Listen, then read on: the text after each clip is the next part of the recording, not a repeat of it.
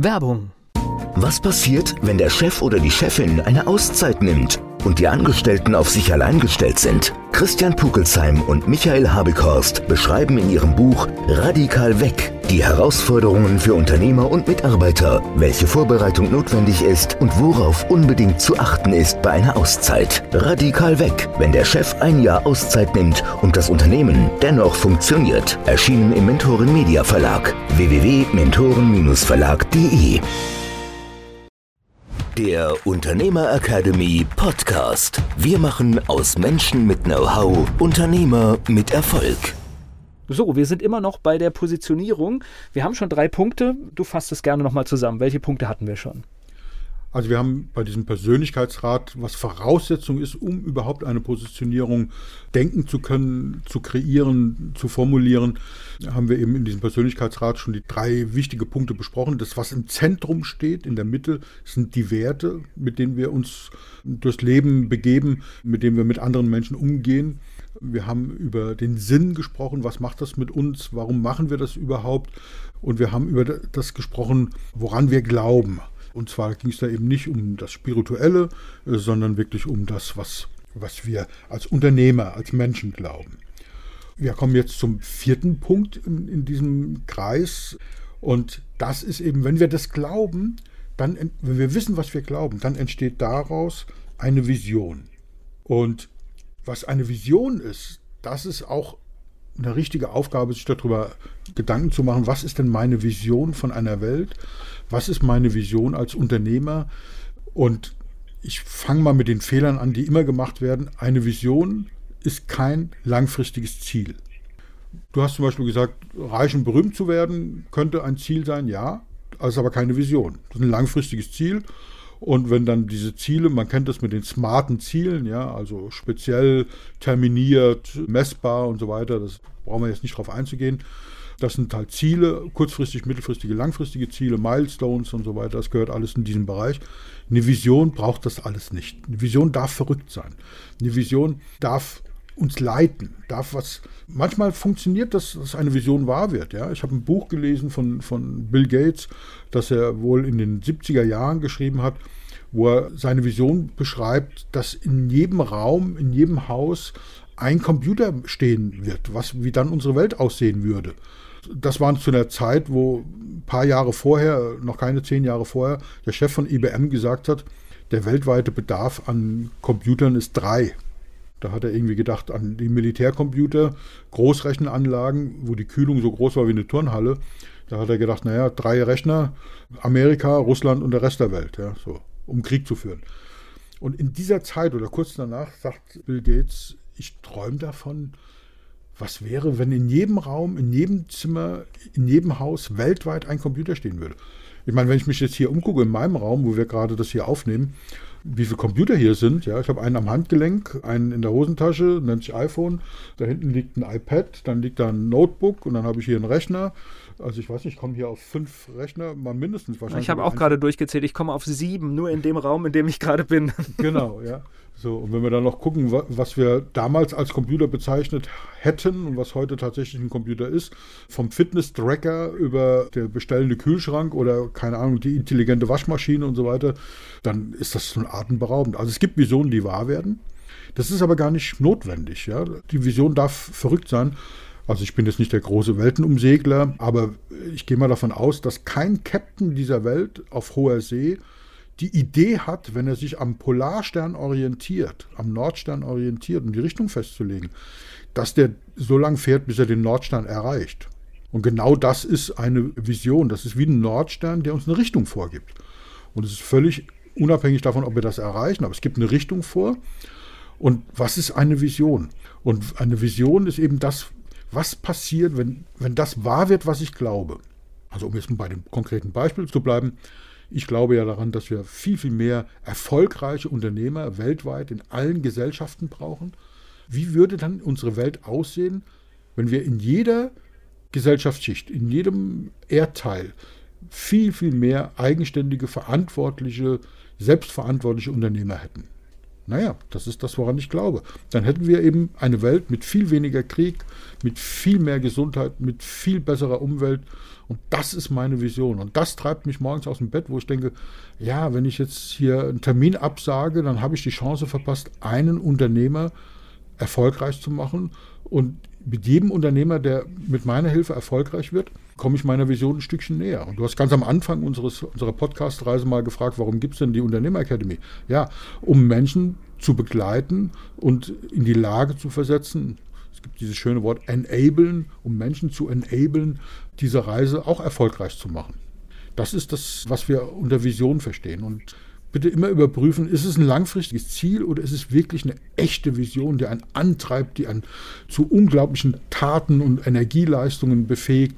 Und wenn ich weiß, wenn dann diese Reise da ist, Werte, Sinn, Glaube, dann kann ich erst so eine Vision entwickeln. Ja, gibt es, glaube ich, nichts mehr zu sagen. ja, okay. Also, ich glaube, das ist viel, viel Arbeit. Es war jetzt kürzer wie gedacht, aber es ist wirklich, wir haben viele, viele Übungen in der Unternehmerakademie dazu aufgeschrieben. Vielleicht verrate ich mal eine, die so ein bisschen hilft bei diesen Gedanken. Also es gibt so eine kleine Übung, Volker, du stellst, stell dir mal vor, du feierst deinen 100. Geburtstag. Ja, wir werden ja immer älter und du überlegst dir, da kommen ja irgendwelche Leute, um dir zu gratulieren. Also da kommen natürlich Leute aus der Verwandtschaft, deine Freunde, der Bürgermeister kommt, klar, beim 100. das lässt er sich nicht nehmen. Und vielleicht kommt auch der ein oder andere Journalist. Und du schreibst einfach mal auf, was sagen denn die Leute? Also du schreibst denen diese Laudatio-Rede, diese Geburtstagsrede, diese Ehrenrede zu deinen Ehren. Also wer ist das aus deiner Verwandtschaft? Ja? Hast du Kinder, hast du Enkelkinder? Was schreiben die da? Ist das deine Frau? So, und wenn, wenn du das überlegt hast, dann kannst du dir zum Beispiel schreiben, also meine Frau schreibt da oder sagt, also er ist ein ganz, ganz toller Unternehmer. Gesehen habe ich ihn die letzten 50 Jahre nicht, weil er mega erfolgreich war. Aber ich glaube, er ist ganz zufrieden. Und wenn du das aufschreibst, merkst du, oh, so Erfolg um jeden Preis ist irgendwie doof, weil alles hat seinen Preis. Wie wichtig ist mir meine Familie? Oder wenn du das von deinen Kindern schreibst, ja. So, das ist so, so ein Aspekt. Aber wenn, deine Frau dann sagt, also er war die letzten 50 Jahre bei mir und hat seinen Traum nicht gelebt und ich habe immer das Gefühl gehabt, dass da noch mehr gewesen wäre. Schade, dass er das nicht umgesetzt hat. Dann wäre auch doof. Ja? Also da, das hilft uns so ein bisschen, den Weg für uns zu finden, den richtigen Weg für uns zu finden. Genauso ist es mit Freunden. Haben wir überhaupt Freunde? Was für Freunde sind das? Wie wertvoll sind die? Haben wir ganz, ganz viele Facebook-Freunde oder haben wir zwei, drei richtig gute Freunde? Und was sagen die zu uns? Haben wir uns trotz aller Arbeit und trotz allem Erfolgen und trotz aller Befriedigungen, die wir aus diesem Erfolg haben, uns um die Freunde gekümmert? Was sagen die? Und ganz, ganz spannend ist das Thema Journalist. Also bevor du dir überlegst, was sagt denn ein Journalist, kannst du dir mal überlegen, wer kommt denn da? Ja, kommt dann der Mensch vom Gau-Odernheimer Amtsblatt, ja, kommt dann der Hilfsjournalist, der die Artikel im Gau-Odernheimer Amtsblatt zum 100-Jährigen schreibt? Kommt jemand von der Rheinzeitung? Kommt jemand von der FAZ? Oder kommt jemand vom The Economist? Oder vielleicht jemand vom People Magazine? So, und wenn du dir das mal überlegst, dann weißt du schon, okay, wenn jemand vom People Magazine kommt, dann ist mein Business nicht lokal. Und es ist auch nicht regional. Und es ist auch nicht national. Dann habe ich als, als Vision, mein Business international aufzubauen. Ja, und wenn wir jetzt mal überlegen, nehmen wir wieder mein Beispiel, wenn ich sage, wir brauchen in allen Gesellschaftsschichten mehr Unternehmer, dann weißt du, dass es demnächst die Unternehmer Academy auch in anderen Sprachen geben wird weil ich will meiner Mission näher kommen und ich will, dass dann jemand von The Economist kommt, der sagt, der hat das Unternehmertum gestärkt und hat dafür gesorgt, dass wir eine bessere Welt durch mehr Unternehmer haben. Ja, und das sind so schöne Übungen, die man machen kann, die einem dabei helfen, sich darüber im Klaren zu werden. Das ist nur eine von ganz vielen. Mehr gibt es eben in der Unternehmer Academy. Aber ich glaube, mit den Dingen kommt man schon relativ weit und kann sich da mal wirklich ausgiebig Gedanken machen. Ich muss jetzt äh, großes Lob aussprechen. Die Idee mit dem 100. Geburtstag, die finde ich ziemlich gut, weil sie mehrere Perspektiven aufweist, die man, die man aufmachen kann, weil ich kannte bisher diese nachträgliche Positionierung nur mit viel schlimmeren Methoden, dass man nämlich zum Beispiel seine eigene Grabrede schreibt. Ich weiß nicht, dass die Methodik kennst du wahrscheinlich auch, aber das ist natürlich viel einseitiger. Naja, erstens das. Und um, es ist natürlich so, dass ich in meinen Coaching-Ausbildungen genau das gelernt habe Und ich immer gegruselt habe. Ich sage, warum macht ihr das mit dem Todestag? Ich will an dem Todestag, ist mir auch völlig egal, was da einer sagt. Und ich will das auch nicht wissen. Ich will mich auch gar nicht damit beschäftigen. Nicht, weil ich das Thema nicht mag. Ich bin zufrieden mit meinem Leben. Also wenn es jetzt vorbei wäre, ist es so, ist es, ich habe ein glückliches Leben geführt bis heute und ich werde auch weiter ein glückliches Leben führen. Ich habe da jetzt keine Angst davor, aber ich will mich auch nicht über die Maßen mit beschäftigen und mich, mich da reinversetzen und das als mir das vorstellen, weil ich glaube, alles, was man sich vorstellt, kommt viel eher zutage. Und deswegen hat es immer widerstrebt, jemand zu sagen, stelle vor, du bist gestorben. Blöde Vorstellung, will ich nicht.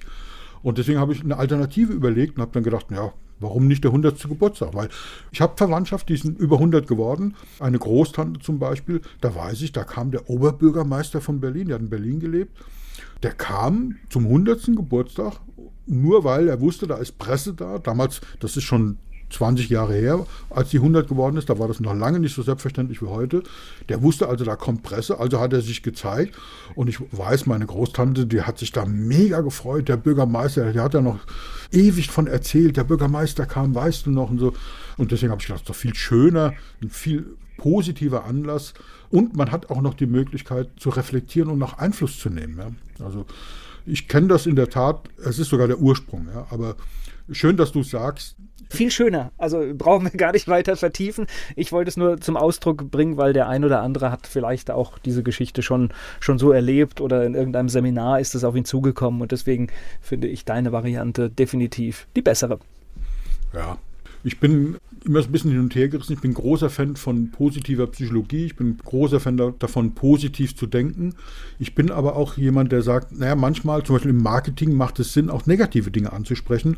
Also wenn du sagst, naja, das wird im nächsten Jahr eine Herausforderung, dann sage ich, naja, da muss ich dich nicht buchen, weil ich nehme die Herausforderung an. Ja? Oder es ist eine Lernaufgabe, na, dann lerne ich es halt. Im Marketing macht es Sinn, wenn du echte Probleme lösen kannst, die Probleme auch zu benennen. Ja? Also Klartext zu reden. Das macht viel mehr Sinn, wie das alles schön zu reden.